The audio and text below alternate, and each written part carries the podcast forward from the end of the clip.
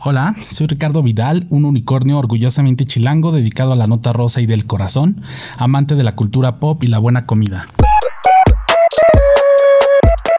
Si quieres, empecemos como ah, por lo primero, ¿no? Como cómo llegaste a Britney, por qué te gusta tanto, qué te identifica de ella, qué onda tú con Britney, porque sé que como que eres fan, fan, fan. ¿Dónde la descubriste y cómo conectaste con ella? Yo conocí a Britney Spears prácticamente desde el de su primer sencillo. Yo ya había visto el video de Baby One More Time. Ok. Pero pues no, no tenía muy claro este, quién era, ¿no? Sino hasta que veo el video de Sometimes, que fue como el segundo sencillo de su primer álbum. Ok. Es que yo la descubro ya por completo y me enamoro de ella. O sea, con el primer vistazo de, de ese video y de escuchar la canción, o sea, me enganché de, así de, de primera, ¿no? Y eh, recuerdo que en la escuela empezaron a, a surgir que los cassettes y que alguien ya lo tenía y nos los empezamos a pasar porque todavía eran cassettes en ese entonces. Claro.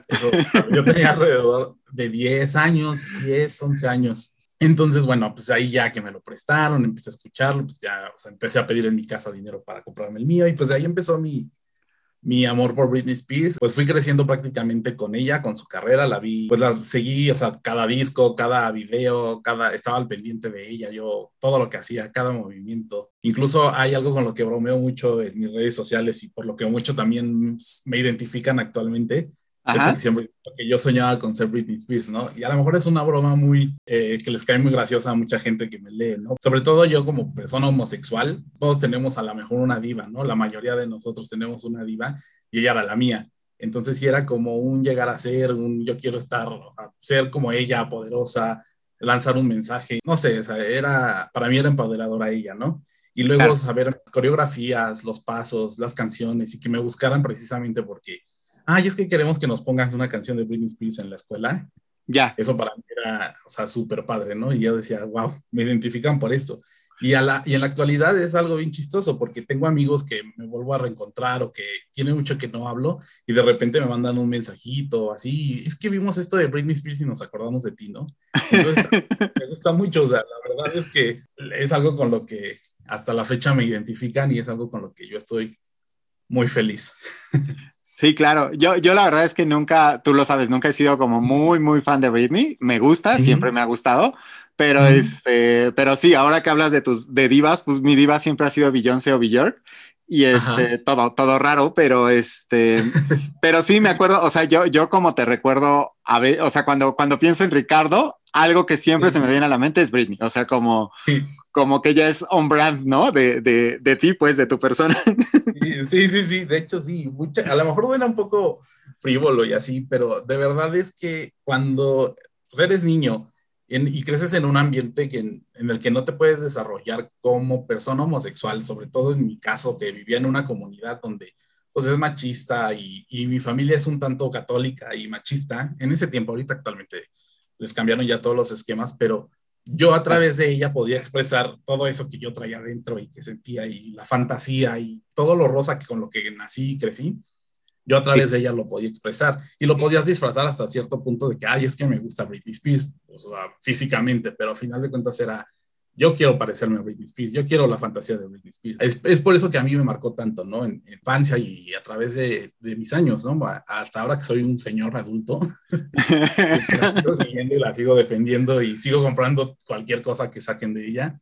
Ahí voy como menso a comprarla, entonces... Ahorita que lo platicabas, creo que eso da como para otro podcast, como, como, este, como personas gays aprendemos como a no ocultarnos, porque pues ni siquiera sabemos qué somos, ¿no? Pero este, como, como a convivir con los códigos que existen, ¿no? Y de pronto, sí, claro, yo, yo, la verdad es que eso, este viaje como de ser gay y eso no lo tenía tan claro en esa edad pero me acuerdo que me gustaban como, este, o sea, que veía a Beyoncé y decía, qué bruto esa mujer, o sea, no sé qué me pasa, pero algo me mueve muy fuerte, ya sabes. Y de pronto, pues, como que eso socialmente la gente te ayudaba un poco como a, como encontrar una razón, ¿no? Aunque, aunque no era la real, era como, ah, es que le gusta mucho. O sea, también me acuerdo como de, de Shakira, ¿no? Que siempre le he seguido y que siempre le he querido mucho y así. Y de pronto era como, ah, es que yo creo que a Iván le gusta Shakira. Y entonces la gente como que descansaba un poco por ese lado, este, pues entre homófobo y, este, y de vergüenza y raro que, que, de pronto nos tocó vivir, ¿no? Porque todavía a nosotros nos tocó una cola como de homofobia eh, muy ruda y muy, muy presente, ¿no? Lo que me dio Britney Spears a través de todo esto fue eso, o sea, que me pude desenvolver como una persona que podía expresarse libremente. A lo mejor sí un poco oculto, no sé, no, no sabía todavía bien cómo, cómo vivir en ese entonces mi homosexualidad y todo eso, pero al final de cuentas es lo que ella me dio, ese empoderamiento de poder decir, pues a mí me gusta moverme como ella y me vale si creen que soy un, un joto o si soy este, sí, claro. como solían llamarnos o suelen llamarnos. Entonces a mí me valía y al final de cuentas me gané el respeto de muchas personas a través de eso, porque me decían, yo quiero que tú me pongas un baile como el de Britney y que me enseñes a bailar como Britney. Entonces ya había como cierto respeto y cierta jerarquía. Claro. Este, cuando me buscaban, ¿no? Para esas cosas, ¿no? Y, y, te digo, a final de cuentas ella pues sí, o sea, es algo que tú agarras de y lo mantienes de por vida. Sí, total. Creo que, creo que por eso hay como un vínculo muy fuerte entre las divas, ¿no? Y las divas pop que nosotros las empoderamos ahí, ¿no? Exacto. que casi que podríamos agarrar a cualquier artista que viene como ya bajando en la carrera y como, como empoderarlos porque pues nos recuerdan mucho de eso, ¿no? O sea, no, nos recuerdan como poder y, y algo, algo que no encontrábamos este, de pronto en el, en el círculo más cercano y así. Pero hablando un poco de, este, pues de esta mujer toda poderosa que todos veíamos como con la boa, ¿no? En, en las presentaciones y así. ¿Tú qué sentiste cuando te enteraste del Free Britney, cuando, cuando supiste como de toda esta teoría que viene empieza como una teoría conspirativa y así, pero que de pronto pues como que cobra realidad, ¿no? O sea, como que de pronto ya pareciera, pareciera la verdad, digo, a expensas de que Britney salga pronto, ojalá, y nos cuente qué pasó, pero tú cómo te sentiste cuando te enteraste de todo esto? Yo, pues mira, como he seguido la carrera y la vida de Britney Spears desde siempre, había algo, o sea, como fan te das cuenta, y sí, obviamente crees y dices, no, estoy loco, estoy creando ya teorías, ya me está rebasando. Claro. Pero siempre te queda alguna espinita este, por cositas que ves, que actitudes o por porque de repente se desaparece de redes sociales o porque de repente empieza a mandar ciertos mensajes que no eran los que estaban a, o sea, que no es el lenguaje ni la, de que normalmente usaría Britney Spears. Claro. Es cuando te empiezas a dar cuenta. Yo desde siempre dije, no, algo está mal ahí, yo algo veo raro. Y lo contrastaba con otros, las opiniones de otros fans, porque estoy en grupos de Facebook y, bueno, hay todo un, ahorita sobre todo hay todo un movimiento. Este, que se ha fortalecido, pero desde hace muchos años he estado en varios foros y grupos donde se discute la vida de Britney Spears y muchos coincidíamos en eso, en que había algo extraño, algo, algo raro. Sin embargo, nunca había tomado fuerza porque no había, no habíamos, no teníamos cómo comprobarlo, ¿no? Como fans, pues no tienes cómo meterte a la casa de Britney Spears o, o ir a la corte y pedir papeles. Y sobre todo porque mucho tiempo algunos papeles fueron privados, muchos papeles de la corte y del caso de Britney Spears se mantuvieron cerrados. Entonces, pues, pues sí había como esa sensación de que algo no estaba bien, sobre todo cuando Britney empieza a retomar su carrera una vez de que cae pues, del momento del 2007, que todo el mundo recuerda. Claro. Eh, eh, todos empezamos a notar una Britney totalmente diferente a la que conocíamos. A pesar de que estaba trabajando, a pesar de que estaba haciendo lo que ella siempre ha querido hacer, notábamos alguna cierta incomodidad. Entonces, desde ahí empieza a fraguarse todo el movimiento y a, y a crearse más teorías, eh, que eran alimentadas también por declaraciones a lo mejor de fuentes cercanas, por rumores, este, por cosas que iban saliendo en medios de comunicación, pues especializados en esos temas, ¿no? Claro. Entonces ahí es como yo me empiezo a enterar y a, y a decir, no, pues algo está mal, algo no sé qué, este, esto no me gusta, esta no es la misma Britney, Britney no está cómoda, Britney no quiere, no quiere estar ahí, ¿no? Simplemente no está, no está feliz con lo que está haciendo. Entonces, desde entonces, este, bueno, ya notábamos ahí, por ahí de 2011, 2012, que algo no estaba, no estaba muy bien con Britney Spears. Y fue cuando yo me empecé a sumar a, a, más movimientos con teorías conspirativas y, y, bueno, al final de cuentas muchos coincidíamos. Entonces, eso era como una señal de que no estábamos tan equivocados. Digo, al final se nos dio. Yo, este, yo justo como que me enteré hace como unos cuatro años, algo así, tampoco tiene tanto como de, de, todo este movimiento de lo de Free Britney y eso. Si nos pudieras contar cómo, cómo, cómo llega este, este, este esquema de tutela como a su vida y, y cómo, cómo sientes que eso se ha como entre que manejado y cómo se nos ha informado, porque creo que llegamos como muy tarde a una conversación que ha estado ocurriendo desde hace pues más de 10 años, ¿no? Pues bueno, todo viene a raíz de que ella, bueno, o sea, el éxito, la fama le llega a de golpe, ¿no? O sea, su primer sencillo se vuelve Baby One More Time, se vuelve un hit.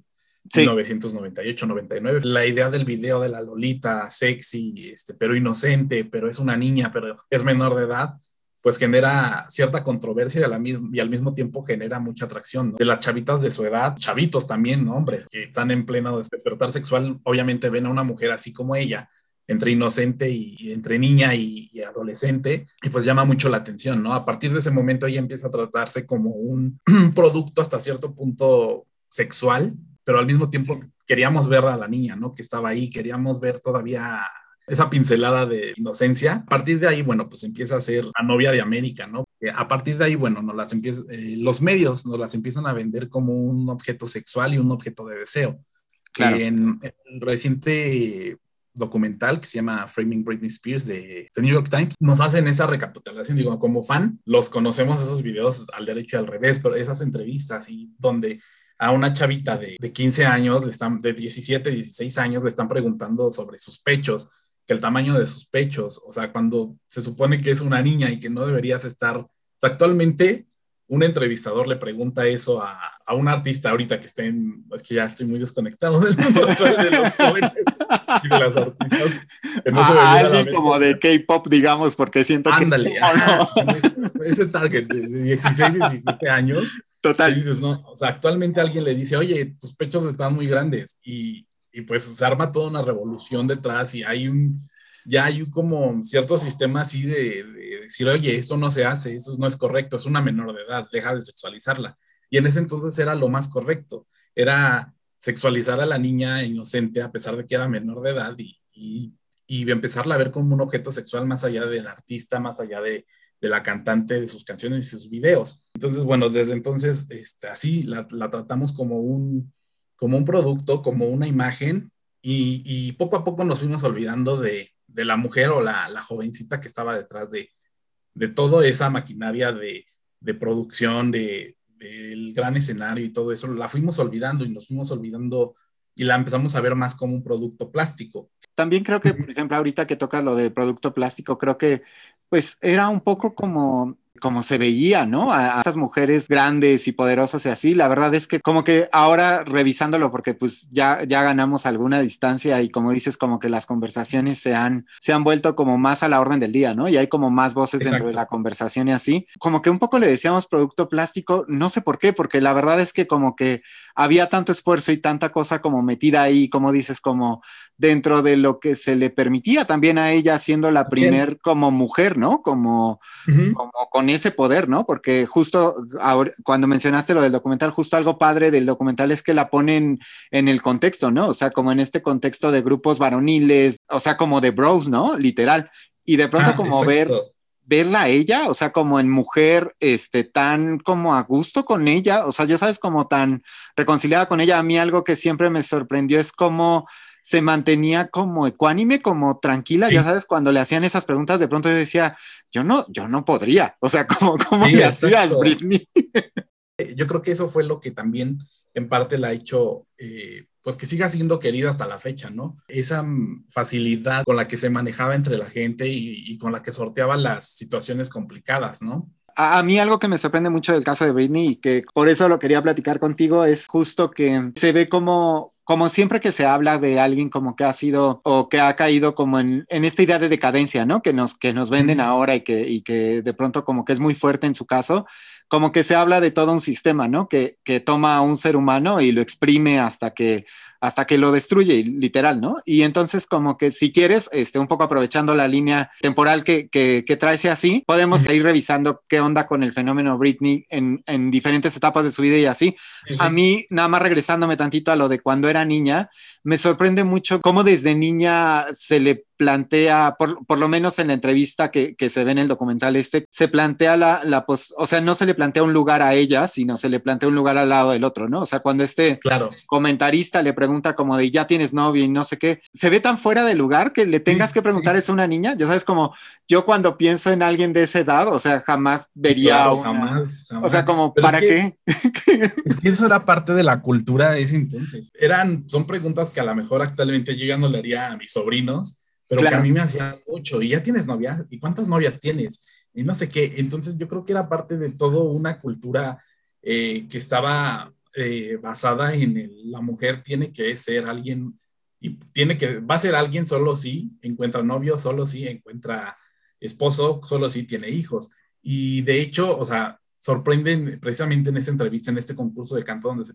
presenta, que solo a ella le preguntan eso. Tiene un niño al lado y nunca le dijeron, oye, pues dígate a Britney Spears, ¿no? O sea, no, de, incluso de no darle su mérito, un mérito de que ella tiene un talento, de que ella lo supo explotar, de que ella lo supo, supo hacerse de su fama y dinero y de sus fans a través de su carisma, su talento. Y a final de cuentas siempre le terminamos restando y siempre la, eh, terminaba siendo la novia de alguien más o la artista plástica o la que alguien más le hacía todo, ¿no? Cuando en realidad era, era diferente, cuando en realidad ella estaba detrás de todas las decisiones que se tomaban dentro de su carrera. Ah, queríamos ver a, la, princesa casada con el príncipe, a la... Total.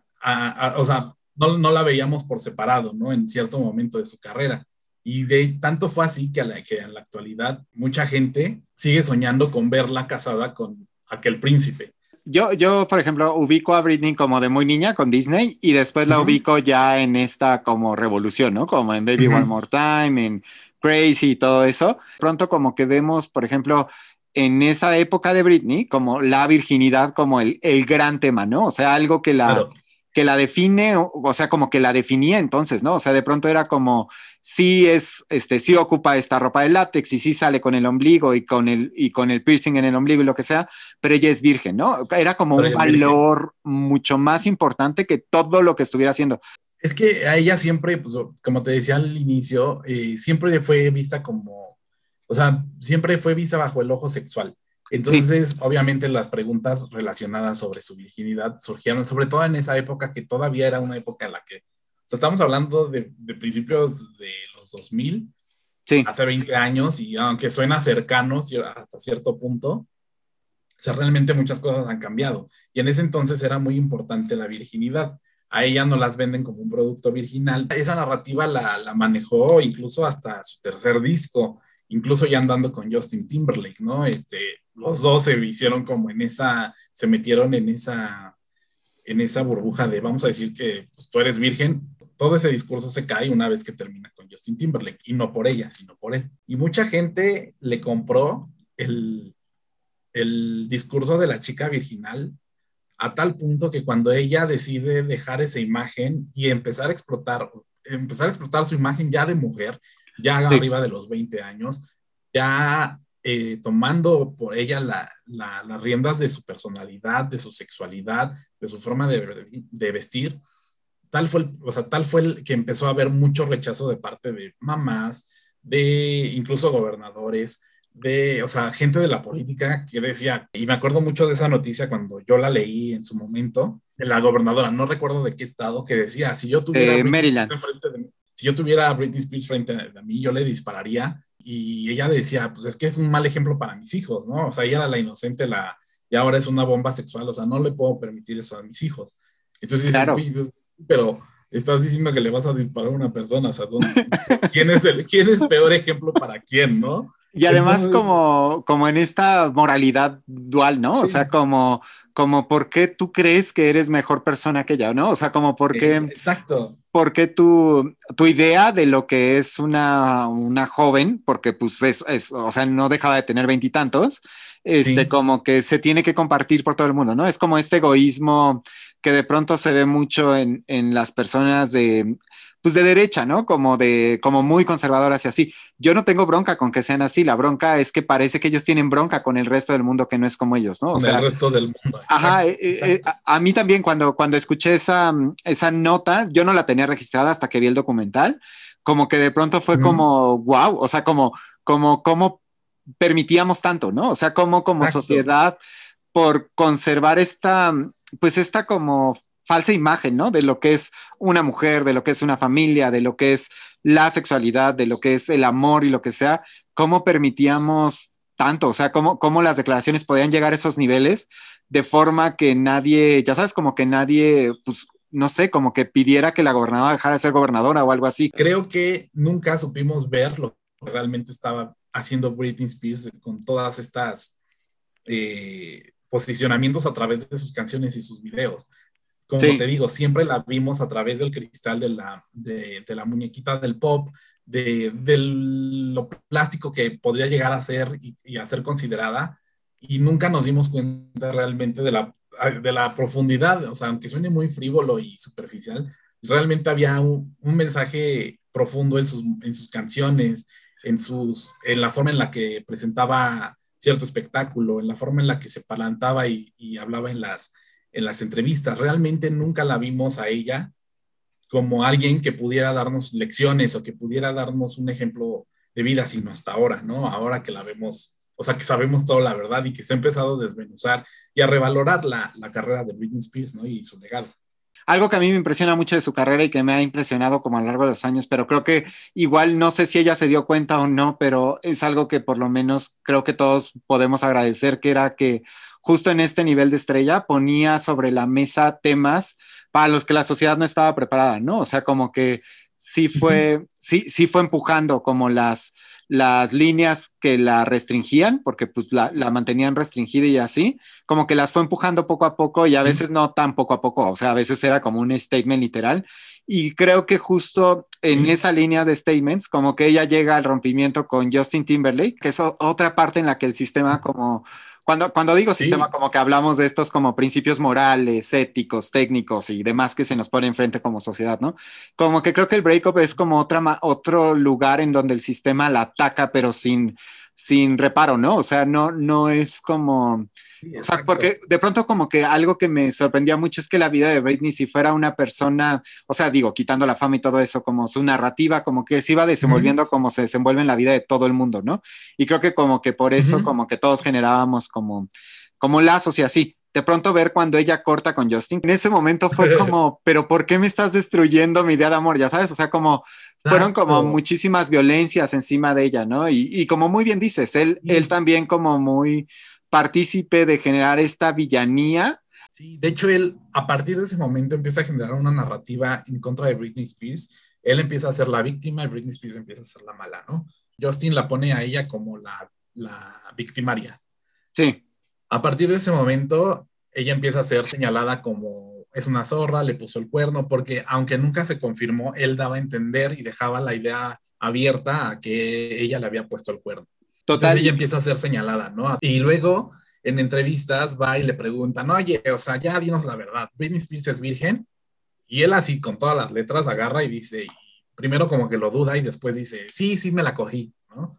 Sí, total. Entonces empieza, empieza a ver así, o sea, empieza a hablar de otras cosas que ya no le correspondían a él y, y empieza otra vez a poner a Britney en el centro de la, de la polémica, pero en una polémica pues muy fea porque a final de cuentas él se empieza a hacer fama a través de, Britney Spears, empieza a, hacer, a destacar su carrera a través de Britney Spears, saca su video, este, el que te digo, Crimea River, sí. contrata una, a, una, a una modelo prácticamente igual a Britney Spears, la viste igual, la peina igual, la maquilla igual, y la pone ahí en, en el video y la pone como igual, una mujer mala, señalándola, acusándola de su dolor, y empieza a hacerse ese papel de víctima que a final de cuentas hasta apenas hace la semana, hace dos semanas, terminó porque fue cuando se disculpa y cuando él ya se acepta su papel, acepta entre, comillas, acepta su papel de, victimario y, eso porque empieza a hacerse toda una revolución en redes sociales en donde empiezan a sacar un sinfín de, de, de, videos donde Justin Timberlake se refirió a Britney Spears de manera burlona, de manera este,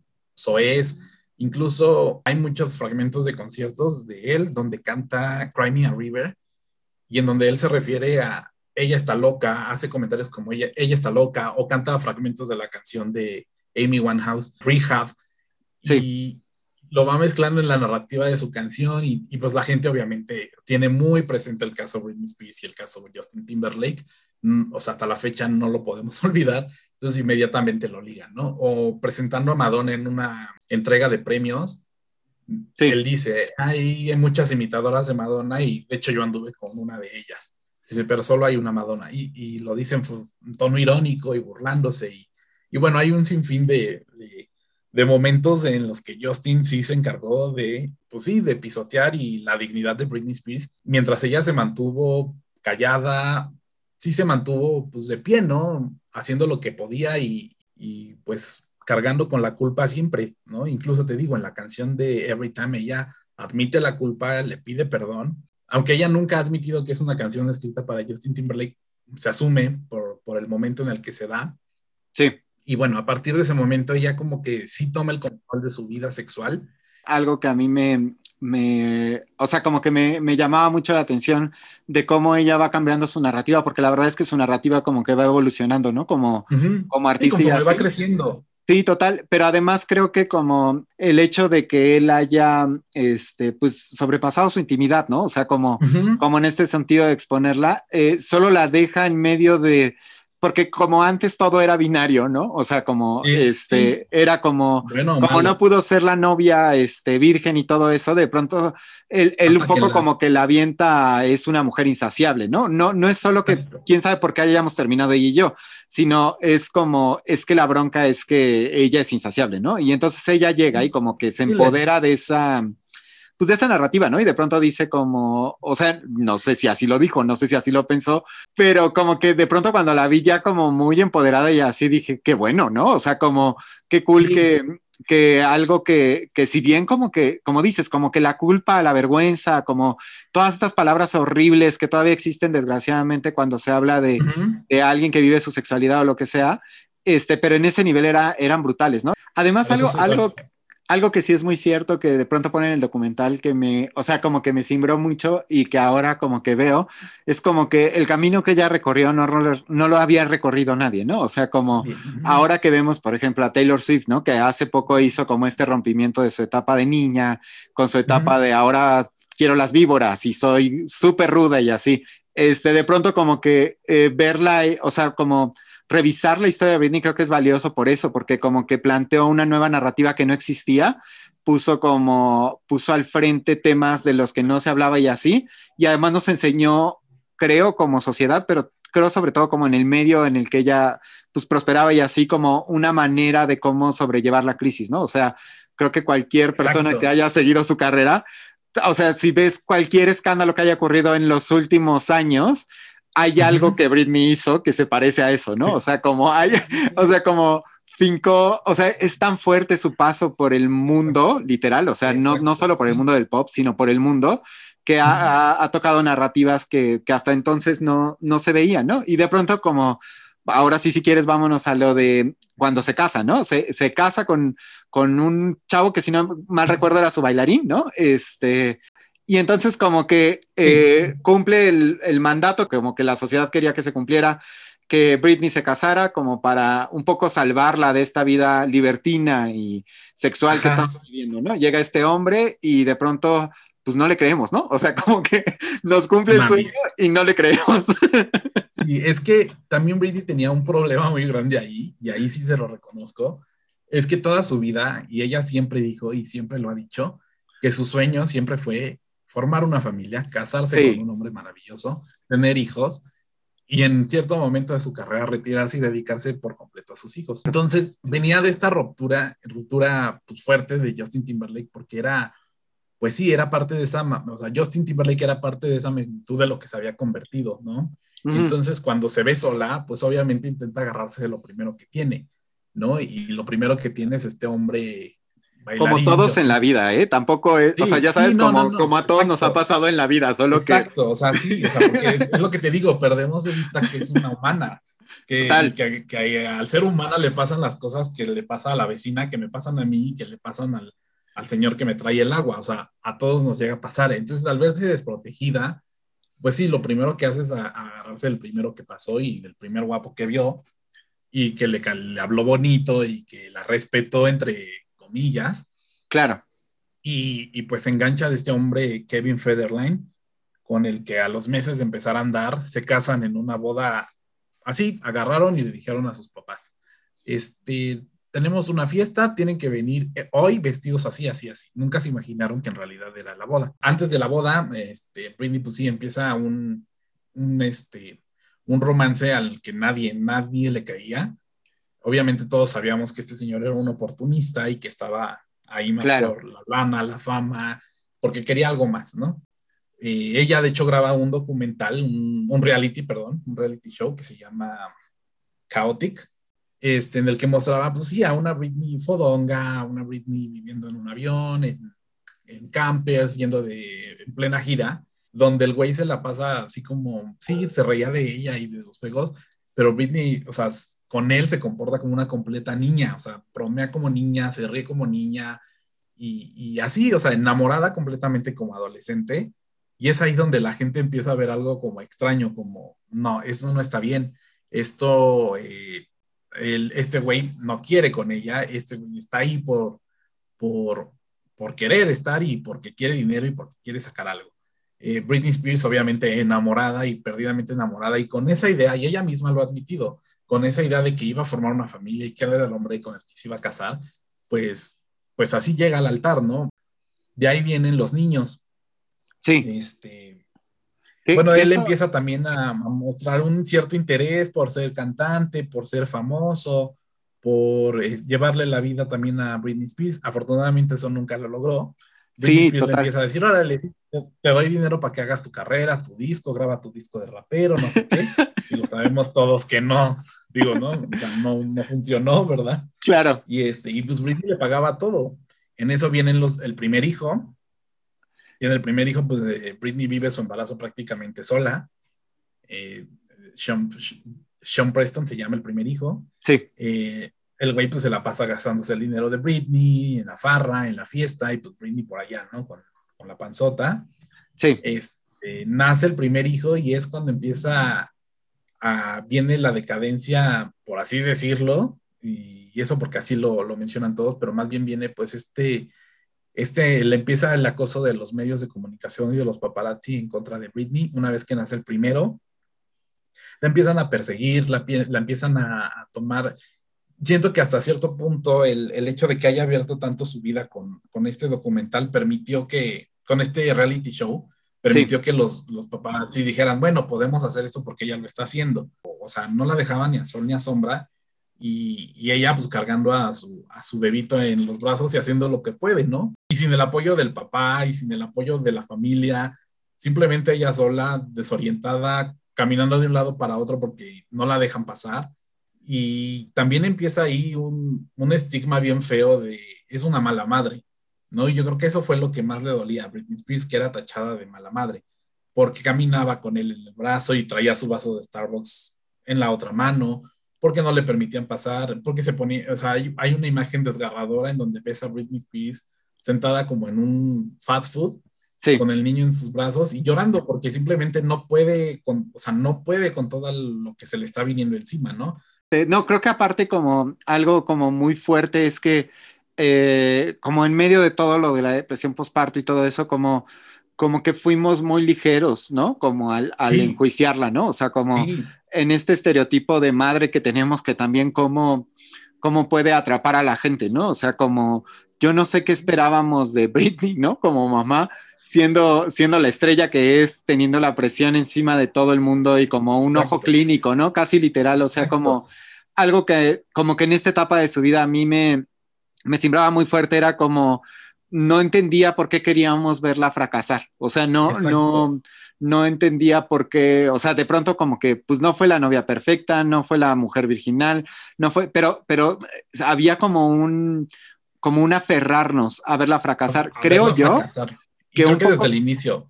Sí, total. O sea, como, sí, total. Y creo que por eso como que la, ahora que, o, como regresándonos a esta rivalización que tenía con otras cantantes y así, la onda es que queríamos destruirla, ¿no? O sea, como, no sabemos por qué, sí. igual y es una cosa humana, ¿no? Que no podemos ver prosperar a alguien sí, sin aventárnosle encima. No lo sé, igual y nos genera mucho estrés ver que ella pudo y nosotros no. No sé, pero como que, sobre todo en ese periodo de su vida, cuando fue madre, como que vi mucha saña, por llamarle de algún modo, como de, de, todos, ¿no? O sea, como de juzgarla, de criticarla, sí. sin entender nada de lo que estaba pasando primero, porque pues nunca sabemos qué pasa detrás de la vida de alguien, pero uh -huh. también como del, del, contexto en el que ella estaba viviendo, ¿no? O sea, como, sí. como dices, como antes no había tanta educación que todavía de pronto nos falla como en, en respetar la vida del otro, ¿no? En, en dejar que esa persona establezca su narrativa y demás y sí, cuando, cuando pasa lo del reality, yo me acuerdo perfecto que, este, que después fue como, como, pues nos abrió la puerta del baño, ¿no? O sea, como va, vamos encima. y este, y sí, sí es, sí es muy rudo. Creo que, por ejemplo, en el documental este del New York Times, ahí uno de los personajes que más, no sé si mal, pero como que más me brincó fue el paparazzi, ya sabes, como, como en esta idea de que él creía que era su amigo porque los beneficiaba a los dos, ya sabes, como, como no poder tolerar la culpa de como genuina y general hacia ti, como decir, no es que yo creo que a ella también le gustaba, porque pues como sea le manteníamos la imagen viva. Cuando pues, o sea, como que no, ya sabes, o sea, como que hubo varios momentos como el que mencionas de ella llorando y así, en la que de verdad veías como una súplica, o sea, no, no podría ser más claro. Sí. O sea, ella lo decía muy claro, déjenme en paz, o sea, paren, por favor. Y, los, y los fotógrafos preguntando cosas estúpidas, dándole noticias falsas, eh, llenándole la cabeza de cosas que ella no podía ni siquiera analizar ni en ese momento. O sea, hay otra escena en el, en el mismo y que está en cualquier, en YouTube están todos esos videos, puedes ver uno y mil videos de, esos, de esos días y esos momentos en, en, cómo la acosaban, en cómo incluso cuando quería ir al baño, sea, no, ni siquiera podía ir al baño literal, porque tenía todas las cámaras detrás, y de cómo los paparazzis provocaron esa vez del niño cuando se iba a caer con el niño en brazos. Sí. Pero era porque tenía mil paparazzis a su alrededor y que a final de cuentas, como dices, la juzgamos y la juzgamos como la peor madre del mundo. Bueno, yo no. Pero mucha gente, o sea, sí era de, es una mala madre, quítenle a los niños. Y yo creo que también era parte de una estrategia, no sé si de Kevin Federline, si, si realmente había una estrategia detrás o simplemente supo aprovechar el momento, este, porque pues después de eso pierde ella la custodia de los hijos. Ella misma en 2008 salió un documental bien padre que se llama Britney for the Record, es que habla, okay. es la primera y única vez que habla acerca de todo este tema, salió en 2008 más o menos, a finales de 2008 cuando sale el disco Circus. Ok. Y una vez ya superada como esta etapa, en la que ella dice, o sea, no tenía nadie quien me ayudara, no tenía nadie quien me dijera, y pues yo tampoco tenía esa capacidad de, pensar las cosas porque estaba atravesando con, con, o estaba lidiando con una depresión postparto, con un niño recién nacido, con un niño de un año, y pues no sabía qué más hacer. Entonces, o sea, la opción que ella tuvo es, ay, pues me rodeo de amigos y salgo y me distraigo. Y es cuando le empezamos a ver con Lindsay Lohan, con Paris Hilton, cuando empezamos a verla con varios chicos, y ahí viene todavía lo peor, porque empieza a ser fotografiada en momentos pues nada, nada agradables, ¿no? En momentos donde ella ni siquiera es capaz de, a lo mejor, de sostenerse por sí misma, pues sí, era una persona que se alcoholizaba. Eh, o, o, tomándole fotos eh, a ella desnuda y publicándolas en primera plana, o sea, mostrando su lado más, más vulnerable y tratándola como eso, como basura. ¿No? Ya para todos los demás, para todos los medios de comunicación, ya era como la artista basura, vamos a tratarla como tal y, y, eso nos va a vender muchísimo. Incluso nosotros y mucha gente todavía lo utilizan, esa, esa época como referencia para referirse a su vida, eh, a momentos de su vida muy difíciles, ¿no? Mi momento Britney. Y te digo, ahí es ahí donde empieza, pues, porque no hay una atención de Britney real en cuanto a salud mental. Lo que hace es escaparse de todo lo que está viviendo, de lo que está sintiendo y pues sí, desafortunadamente se, se rodeó de malas compañías, entre ellos uno de los paparazzis que se llama Sam Lufty. Sí. Ese señor se mete a su vida, de qué forma, quién sabe, pero ese, señor se le acusa de drogarla, de mantenerla encerrada, secuestrada, porque a final de cuentas se vuelve como su novio, una especie de novio bien raro. Bueno, ese señor, bueno, es paparazzi y obviamente se encarga de avisarle a todos a dónde va a ir Britney, qué va a hacer y, y, y él se empieza el acoso mediático de que la siguen de un lado a otro. Y de hecho ella en el documental que te comento dice, o sea, soy muy lista y soy muy inteligente, o sea, ¿por qué no agarré a mis niños y me fui a, mi hogar, ¿no? Al hogar que ella tiene en Luisiana, en su casa de la infancia, donde todavía vivían sus papás, ¿no? Desde ese momento debía haber tomado a mis hijos e irme a refugiar a Luisiana con su familia. Sin embargo, pues pasó lo que pasó, ¿no? Y es cuando viene el momento más fuerte de Britney. Viene un momento de, en el 2007 de entradas y salidas de centros de rehabilitación. Sí. Pierde la custodia de sus dos hijos, se la queda el hombre este Kevin Federline, a quien además le tiene que pagar una pensión millonaria. Oye, pero, este pero además, o sea, como un poco como reflexionándolo ahí, ¿no? O sea, como cómo se los quitan a ella para dárselos a él, ¿no? O sea, como a él, ¿no? O sea, como todavía eras como, pues, no sé, tendría un trabajo, tendría como alguno, no sé, o sea, como, pero de pronto como que yo me acuerdo que en esa época cuando veías de pronto a Britney como metida en todos estos temas y demás, y de pronto, pero él también estaba, ¿sabes? O sea, como, como era, era paralelo, pues, o sea, la, onda era como que los dos andaban en caos. Y de pronto cuando llega la decisión como de dárselos a él, es de nuevo como otra demostración del sistema de cómo puede ejercer poder sobre alguien, ¿no? Porque la expectativa de una madre es, es muy alta, ¿no? O sea, como socialmente la expectativa de una mamá es enorme, tienen que ser eh, pues poderosas, ¿no? Y tienen que ser todo, ¿no? O sea, y de pronto como que se las besa, se la besa un padre y con que provea, ¿no? Y creo que como que en, en el caso de ella es como muy, muy revelador eso, porque no es como que no es como que el papá hubiera estado en casa o ya sabes, como que tuviera un literal un trabajo. Sí, que haya demostrado ser un padre. Ajá, amoroso, cuidadoso, no sé, lo que sea que, que, se juzguen en esos temas, pero como que de pronto verla a ella, yo, yo me acuerdo que algo que siempre me preguntaba cuando veía esos encabezados y todos era como, ¿quiénes somos? No, no ellos, porque pues al final ellos son como un reflejo de, de, de nuestra sociedad y de todo lo que vivimos y así, pero en dónde estaba, en dónde estábamos, ¿no? Como, como sociedad, como personas, permitiendo que a la gente se le tratara así por nuestro entretenimiento, como permitiendo, este, o sea, no sé si había como esta capa de ego, ¿no? Como de...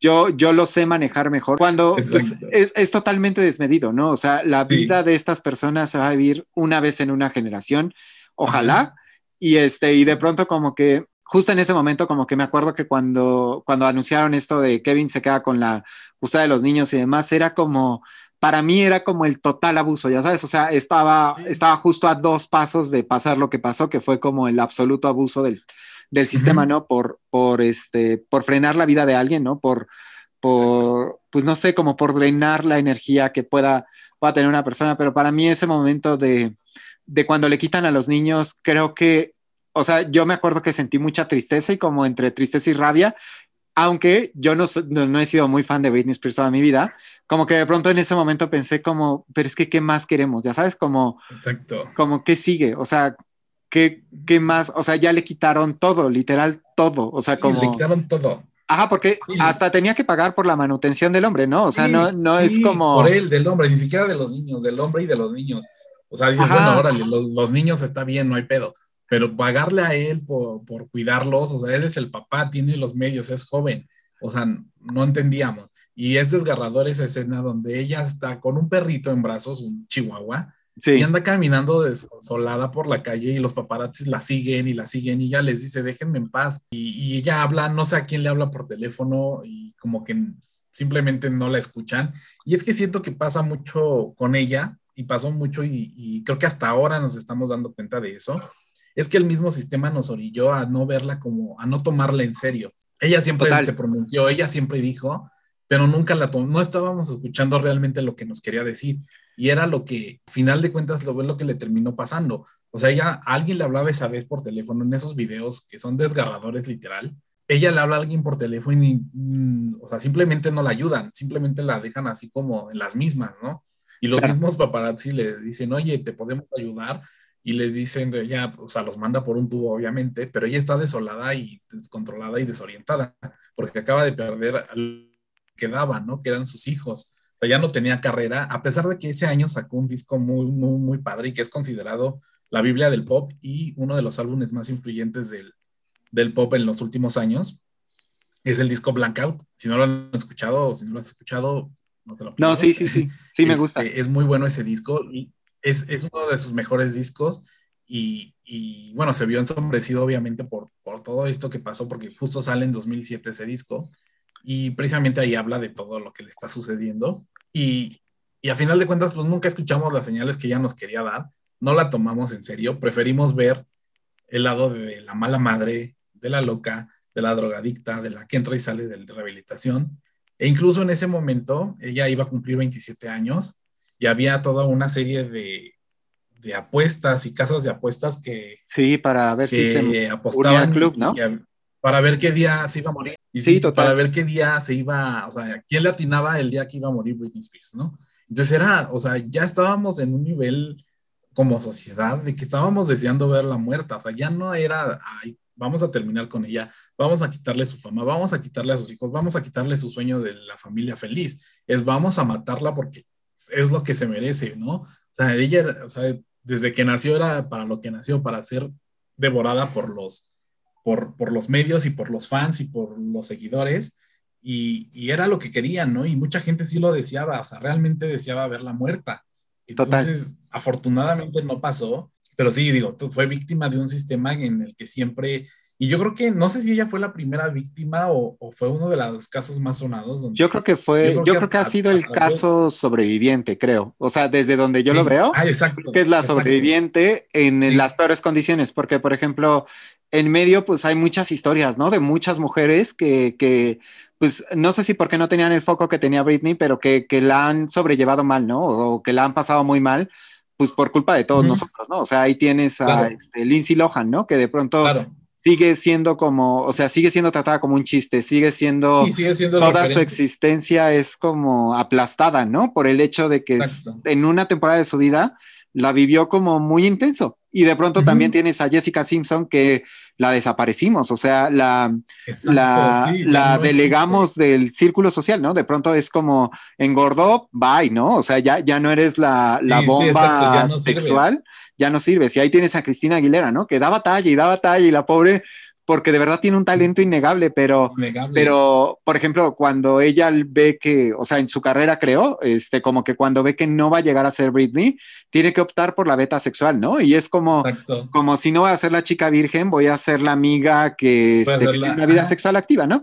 Y entonces, como que la verdad es que de esa época para acá, ha habido como muchas carreras de mujeres como exitosas, este, famosas, no famosas, lo que sea, como que se han ido como viendo vapuleadas un poco por el sistema, ¿no? Britney creo que ha sido como, no sé, pero creo que, eh, no sé porque no conozco la vida de todas, pero como que ha sido de las más golpeadas, la que, la que a mí más me sorprende que sea una sobreviviente, ¿no? Y como que, como que espero de verdad que pronto tenga una vida feliz, porque el resto tuvieron que como apartarse, ¿no? O sea, tienes a, a Shakira, ¿no? Que de pronto se le viene como la bomba de éxito encima y de pronto se aísla, ¿no? Y es como, no, no, no, yo no, yo no puedo hacer eso, pero todo a costa de su éxito, ¿sabes? Como que todo, todo las, o sea, los... Para salvarse ellas, tienen que sacrificar cosas, ¿no? Tienes a Beyoncé, ¿no? que, que, ahora vive como Dios, ¿no? O sea, como lejos del mundo, pero y como que hay mucha crítica respecto a por qué está tan lejos del mundo, pero de pronto es como, o sea, como, ¿por qué no te alejarías del mundo, no? Pues. Exacto, como que creo que Britney justo en eso como que nos enseñó a todos para bien o para mal lo terribles que podríamos ser como con, con un ser humano, este, como dices, como viviendo problemas muy complejos, problemas que ninguno de nosotros, por más que quiera, diga, piense o sienta que sus existencias son similares a la de Britney, los va a poder entender. O sea, como eh, este tema que dices de la salud mental, creo que es como de lo más revelador, ¿no? De lo más revelador a distancia, porque eh, no es que, no es que después de Britney no haya habido personalidades que han pasado por problemas de salud mental. La bronca es que ahora como sociedad hemos aprendido a ser más empáticos quizá, eh, en los mejores momentos más compasivos, como con la gente que tenemos enfrente. Yo creo que sin Britney no hubieran existido o no podríamos hablar de Demi Lovato, de Taylor Swift, de Selena Gómez como estamos hablando ahora, ¿no? En los medios, cómo se abarcan estas coberturas desde otro lugar. La, lo triste es que la víctima, totalmente, o sea, lo triste es que la víctima de todo esto fue Britney, ¿no?